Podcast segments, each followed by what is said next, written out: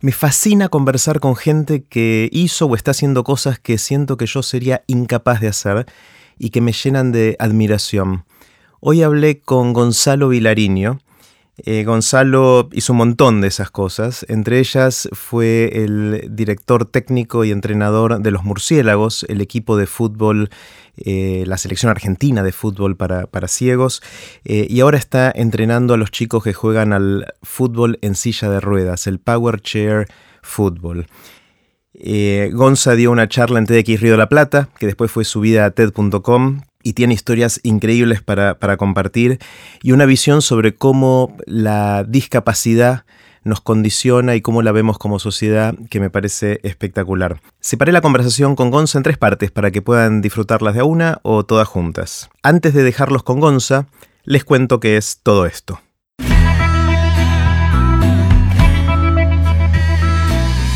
Esto es Aprender de Grandes el podcast donde comparto lo que aprendo mientras intento aprender durante toda la vida y lo que converso con gente que admiro.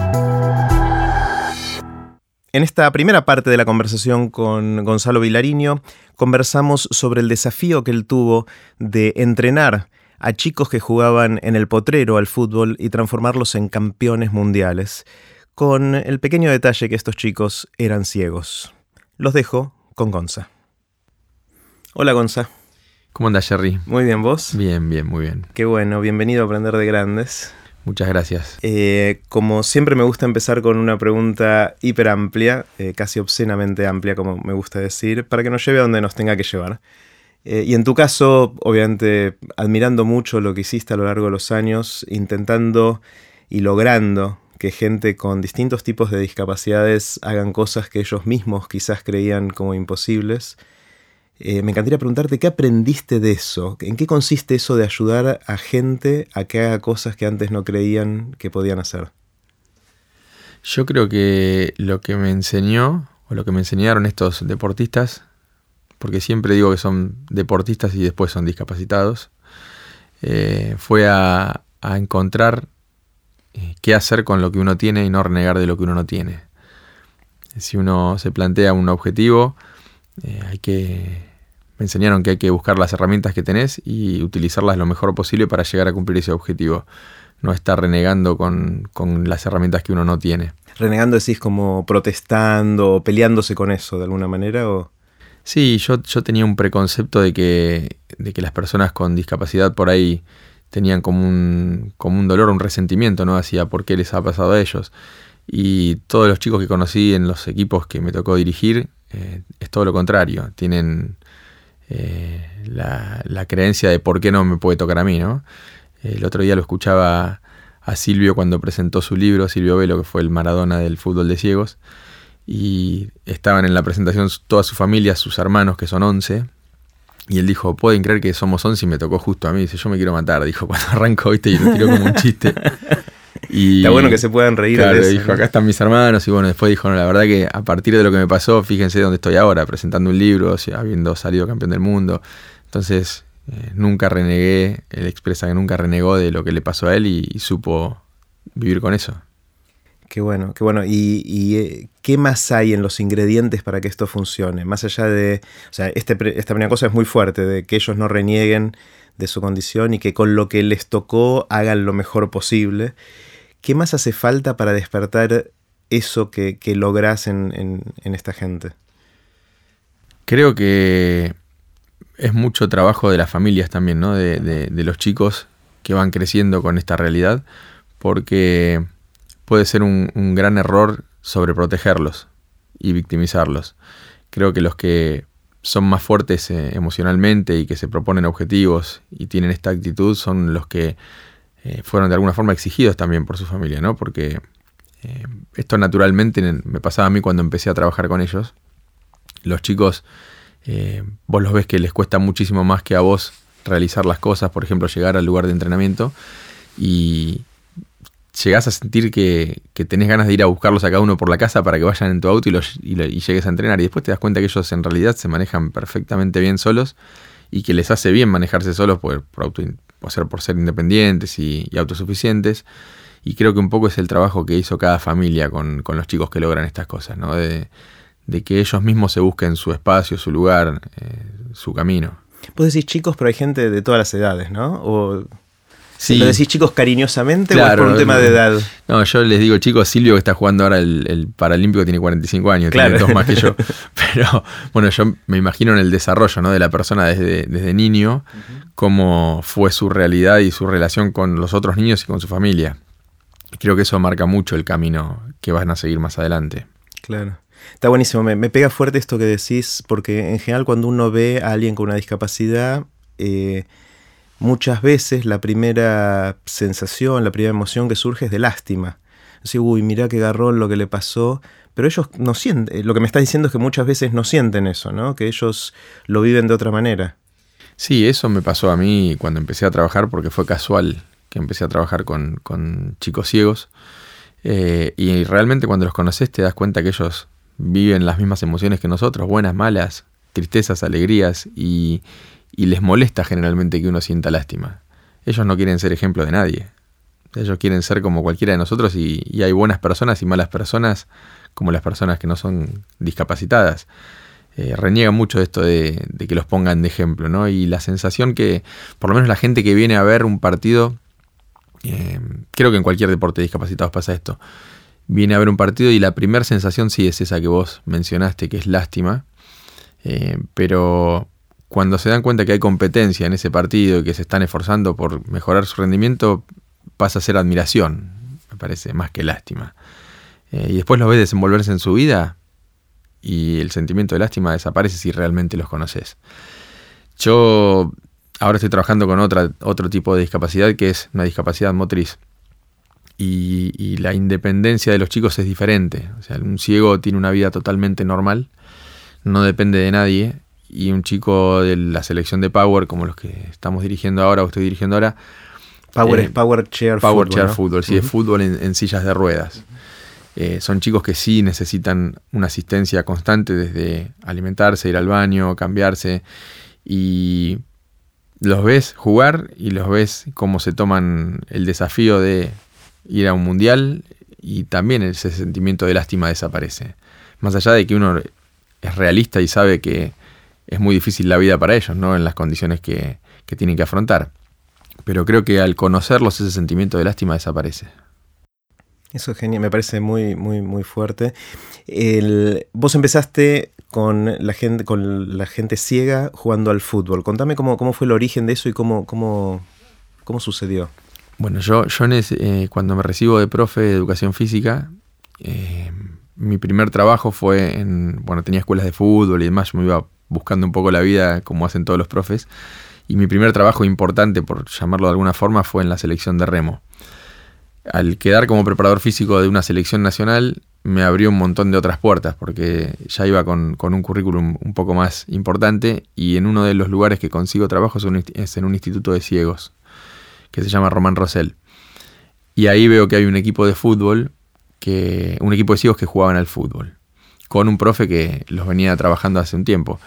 Y lo que me propuso este profesor, que es Enrique Nardone, eh, fue que tratemos de llevar al alto rendimiento que yo conocía de la selección de remo a este, a este equipo. Y la verdad que las condiciones eran súper precarias. una cancha de tierra con arcos sin redes, eh, sin el vallado lateral que es reglamentario en el fútbol de ciegos. Y eran todas las tardes eh, jugar dos horas al fútbol y tratar de empezar a meterle en la cabeza a los chicos que más allá del divertirse y jugar a la pelota, como decían ellos, había un, trabajo en físico y un entrenamiento que se podía hacer para mejorar esa, esa condición de juego, ¿no? O sea, era, era, un picadito lo que hacían. Era el picadito y no les gustaba entrenar. eran vagos. Salir a correr ni a palos. Aparte era muy gracioso porque el primer, el primer torneo que juegan, y yo los acompaño con, con Quique, en un momento teníamos un partido, se juega por una cuestión de logística, por ahí dos partidos en el día. Que habían terminado un partido, el otro era a las cuatro horas, y no los encontrábamos a los chicos, se habían ido supuestamente a, descansar debajo de un árbol y los encontramos en la puerta de un kiosco tomando cerveza antes de jugar el otro partido. Se habían ido solos, habían cruzado la calle solos, en un lugar que no conocían. o sea que fue un poco cambiar el chip en los chicos de, de si querían realmente ser un equipo de alto rendimiento, había que trabajar de otra manera. Claro. ¿Y cuántos años llevó? ¿Cómo fue el proceso para llevarlos del picadito a que hagan cosas que ni ellos esperaban? Y más o menos, bueno, Quique hacía muchísimo que venía trabajando desde el año 91 y yo me sumí a trabajar con él en el 98. O sea, él ya venía con siete años de trabajo y el cambio más fuerte creo que fue entre el 98 y el 2000, que fue cuando salimos por primera vez campeones del mundo. Fueron cuatro años de trabajo duro. Em, ¿y, en qué consiste? Porque suena raro, si vos decís, en pocos años uno que era un picadito ser campeón del mundo. ¿Es una liga muy competitiva o no? ¿Cómo, cómo se logra avanzar tanto tan rápido? Es que en realidad no había una liga muy eh, constituida todavía, ¿no? Eh, o sea, se jugaba en España, en Brasil, eh, en Inglaterra y bueno, en nuestro país y de a poquito esos países iban creciendo y ese, desarrollo fue conjunto de todos los equipos. El primer mundial lo ganó Brasil y el, segundo mundial que fue en el 2002 estábamos todos muy parejos. Pero se hizo después más duro a medida que se sumaron otros países y fueron evolucionando. Hoy el nivel es muy parejo en todos los equipos y hay más de 50 equipos, eh, más de 50 países que juegan este deporte. En el 2004 se hizo deporte paralímpico, o sea, fuimos acompañando el desarrollo del deporte eh, y estuvimos siempre entre los primeros niveles. Claro. Una cosa que a mí me costó las primeras veces que vos me contaste esto entender es cómo es que un ciego juega al fútbol, ¿no? O sea, tengo o sea, me surgieron 18 preguntas que ya te las hice una vez, pero te las vuelvo a hacer para todos. Y es cómo es que juegan, si no ven la pelota, ¿cómo, cómo juegan? Bueno, ellos tienen tres puntos de referencia que los ayudan a ubicarse. Más allá de que tienen una orientación espectacular porque el, desarrollo auditivo que tienen los ayuda muchísimo. Eh, el arquero es una persona normal, o sea, normal me refiero a que ve, tiene una visión normal como cualquiera y puede ser y suele ser un arquero profesional. Y después tienen el entrenador que los orienta desde la mitad de la cancha. Grita. Grita hablando, ¿sí? Y un guía que está detrás del arco rival, que es parte del cuerpo técnico un guía detrás del cual, ok, que le va diciendo patía para acá, patía para acá. Exacto, le golpea los palos cuando hay un tiro libre. Bueno, estas tres personas podemos hablar solamente cuando la pelota está en nuestro sector. ¿Sí? La cancha se divide en tres tercios y cada uno puede hablar en su tercio para que no haya un ruido constante y no confunda a los jugadores. Ellos o sea, y los tres son los dos que están atrás de los arcos de uno de cada equipo y los del medio. ¿Esos son los tres? Y el arquero. ah, el arquero también puede hablar. Somos seis en total, o sea, tres de cada equipo. Ah, perfecto. Entonces, cuando nosotros atacamos, habla el guía de mi equipo y el arquero del equipo rival. Okay. Cuando está en el medio de la pelota, los dos técnicos y cuando nos atacan nuestro arquero y el guía rival. Perfecto. Los jugadores son los únicos que tienen libertad de hablar todo el tiempo, porque la comunicación es esencial. desde a dónde hacer el pase hasta elaborar una táctica de qué vamos a hacer. Entonces, como no hay gestos porque no se ven, todo el tiempo están hablándose y pasándose información entre los jugadores. ¿No se chocan entre ellos? Si e, los equipos tienen muy buen nivel, no hay choques. Cuando hay uno de los dos equipos o los dos equipos que no tienen buen nivel, hay muchos choques y a veces feos. Mm. ¿Y los, no hay choques porque están hablando todo el tiempo o escuchan el ruido del cuerpo moviéndose? O sea, deben tener una sensación... O sea, trato de meterme en la, cabeza de esta gente y, qué es lo que, entre comillas, ven en su cabeza. Cómo, cómo arman su imagen de lo que está pasando alrededor de ellos. Me parece una, una enigma no hay choques porque tienen una organización y una ubicación espacial espectacular. Eh, ellos, eh, por ejemplo, nosotros hacemos una entrada en calor y la cancha tiene dos vallas hacia los, los laterales que impiden que la pelota se vaya todo el tiempo afuera, lo hace más dinámico. Y ellos corren de valla a valla, que son 20 metros a velocidad en la entrada en calor, y frenan un metro antes de la valla del otro lado. Con el simple escuchar un golpeteo en, en la valla que le hacemos nosotros con la mano. Ellos tienen percepción la misma sensación que tenemos nosotros de tacto en la palma de la mano, ellos la desarrollan en casi todo el cuerpo. Entonces vos pasás a un metro y te perciben. Sí, el movimiento del aire lo perciben. ¿Y la pelota, cómo, cómo saben dónde está la pelota? Y la pelota tiene sonido, tiene unas cápsulas de aluminio o de chapa eh, con municiones adentro, con bolitas de acero. Como un sonajero. Como un sonajero, claro. Y está entre la cámara y el cuero, tiene cuatro o cinco de esas ah, cápsulas y suena. Y entonces la, escuchan con eso. Antes jugaban con una pelota común, le ponían una bolsa de estas que nos dan, que ya no nos dan en los supermercados. Claro. Y para, tenía algo de ruido que era incomparable con el sonido que tiene la, la pelota que usan. Ahora, eso funciona cuando la pelota está en movimiento, pero si tenés que patear un tiro libre o un corner, ¿cómo, sabes dónde está la pelota? Eh, cuando hay un tiro libre o un corner, el árbitro los acompaña, les entrega la pelota y ellos, con la mano la acomodan, sí. Ah. Lo que acabas de decir, a ver, es una de las tácticas que más se usan es el silencio de la pelota vos llevas la pelota, de Está golpe la dejas quietita, no te moviste más y los defensores empiezan a pensar dónde está. Claro. Y arrancás de golpe en velocidad y Esconden la pelota de alguna exacto, manera. Exacto. Entonces se Qué usa bueno como se abre una, una cantidad de estrategias y de, de cosas que en el fútbol normal no, no el- está bien decir normal, me suena raro, no es normal, es en el fútbol para Sí, convencional. por ahí. convencional o Sí. para videntes, ¿no? No Sí. sé cómo decirlo. En estas cosas siempre me da miedo decir algo que no sea correcto, digamos, que pueda ser ofensivo.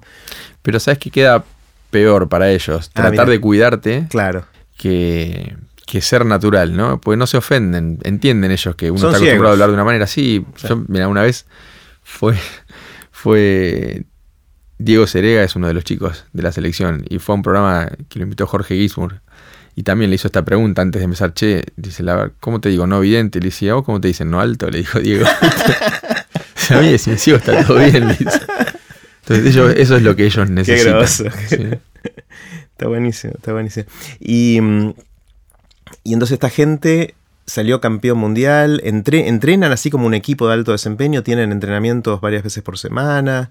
Sí, sí, entrenan todos los días, eh, tres horas por día, eh, Wow. cuando hay un periodo precompetitivo en doble turno, con concentraciones, o sea, la misma exigencia que un, que un deportista convencional, que un futbolista convencional. Te hablo de la selección, los equipos, en, en Argentina hay 24 equipos que entrenan por ahí dos veces por semana y no con el nivel de la selección. Claro. Eh, pero es un deporte totalmente amateur que no tiene recursos y juegan de esa manera. Pero en la selección, que hay ya una beca deportiva de la Secretaría de Deportes y demás, es totalmente profesionalizado. Mm. Y después de un tiempo pasaste al Power Chair Fútbol. Eh, ¿cómo, fue el cambio? ¿Dejaste de hacer lo de, lo de fútbol para ciegos? Sí, en el 2008 fue el, eh, el último juego paralímpico que participé como, como entrenador y me tomé un respiro de más o menos dos años. Después empecé a dirigir a un equipo de la Liga Nacional que se llamaba, los nombres son clubes no conocidos, ¿no? Eh, Unión de Delviso. Ajá. Eh, pero fue bastante importante porque salimos campeones y le ganamos la final a River, a River Plate, Wow. que tenía muchos más recursos que nosotros y demás. Así que fue una experiencia, fue volver al inicio de lo que eran los murciélagos cuando empezaron con la misma idiosincrasia, los mismos problemas, y en dos años logramos lo que era una sociedad de fomento, sacar los campeones, así que fue una alegría enorme. Y inmediatamente después de eso me invitaron a, a participar en la selección de Power Chair, que conozco al papá de uno de los chicos, me, me venía pidiendo que le dé una mano en- basándose en la experiencia que yo había tenido con los murciélagos, y me sumé hace dos años y ahí estamos. Eh, y Power Chair son chicos que están en sillas de ruedas motorizadas, ¿verdad? Y que tienen cierto tipo de parálisis. ¿Qué, ¿Cuál es la discapacidad que tienen? Hay distintas discapacidades, o sea, distintas causas eh, que provocan esa discapacidad. Eh, algunos chicos tienen atrofia médulo-espinal, otros chicos se accidentaron. eh, hay distintas patologías ¿no? que hacen que ellos no tengan la posibilidad de usar una silla de ruedas manual. Hay un montón de deportes que se hacen en silla de ruedas que te requieren un esfuerzo enorme, sí. tenis, básquet, de atletismo. Atletismo. Bueno, estos chicos no pueden, no tienen la fuerza para empujar una silla o directamente no pueden mover sus, sus miembros y manejan una silla motor con un joystick.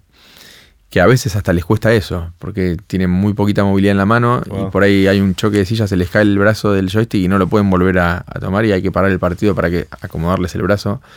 Suelen jugar con el brazo atado a la silla para que no se les mueva. O sea, la condición física es bastante eh, dura para ellos. Eh, pero es increíble la, la garra que le ponen. Yo al principio sentía que de alguna forma no era un deporte, ¿no? Digo, es más un juego que un deporte, porque no hay componente físico. O sea, la silla es la que corre. Y después cuando vos conocés la, la realidad de ellos y ves que un chico para pasar a la silla de competición, desde la silla que usa diariamente, lo tienen que cambiar de silla con una grúa porque si lo levantás en brazos le duele todo y el frenar y arrancar con la silla con la condición de tener 20 clavos en la columna les genera un desgaste físico terrible. Se terminan arruinados los partidos. Entonces dices, pucha, hay, hay una- un componente físico que a nosotros no nos afectaría, pero acá está, está en juego todo el tiempo. Y esto es fútbol, o sea, hay una pelota y cómo la patean, en qué consiste, cómo es el juego, ¿no? Me, me cuesta imaginármelo. Mira, las sillas tienen como un paragolpes adelante, como si fuese un, le dicen footwear. ¿sí? Es un paragolpes como una defensa eh, que está un metro hacia, menos de un metro, un 30 centímetros hacia adelante de la silla, y con eso girando la silla le pegan a una pelota. La pelota es número 10, o sea, es el doble del tamaño de una pelota convencional, porque es para evitar que la silla se suba encima de la pelota y vuelque. Entonces la pelota tiene que ser bien grande. Eh, le pegan a veces tan fuerte que la pelota toma vuelo y es peligroso que les pegue en el cuerpo o en la cabeza a alguno de los chicos, ¿no? Pero logran pegarle con mucha potencia, generalmente cuando hay un, tiro y una devolución con otro remate, que la pelota ya viene con velocidad. Eh, es un juego muy táctico, son cuatro jugadores por equipo. Hay algunas reglas que son muy específicas de ese deporte. Hay una regla que es la más relevante que se llama 2-1, 2 por 1 que implica que no pueden dos jugadores de un mismo equipo marcar a un rival o estar en el área de un rival dentro de los 3 metros. Siempre tiene que haber 3 metros de distancia con tu compañero si vas a marcar a un rival. Eh, porque si no sería parecido al rugby, ¿no? Se juntarían todas las sillas encima de la pelota y el que más fuerza tiene. Acá se trata de que se abran en la cancha y que sea muy colectivo el juego. Y tácticamente es muy estratégico también. La mayoría de los goles son de pelota parada, de corners, de tiro libres, de, laterales, porque con el movimiento de los cuatro jugadores tratas de confundir a la defensa y generar espacios para que dejen el arco libre. Claro. Y hay, un arquero. Hay un arquero que mm, puede salir a jugar afuera también. La única ventaja que tiene es que dentro del área no comete esta falta, por más que esté cerca de su compañero, no comete la falta de dos Claro. Claro. ¿Y en qué estado de evolución está el Power Chair comparado con. O sea, ¿en qué año estamos comparado con el, fútbol de ciegos? No, e, es un contexto muy distinto. Claro. Porque cuando nosotros empezamos con el fútbol de ciegos, crecimos junto con el deporte con otros países y fuimos un poco los pioneros del, fútbol de ciegos. Acá en realidad se juega hace 30 años a nivel mundial mm. y nosotros, bueno, yo, estoy con el equipo hace dos años y ellos ya tenían un año de juego antes que, esté yo con ellos. Eh, o sea que llevamos tres años de trabajo y estamos jugando contra equipos que tienen 30 años de trabajo.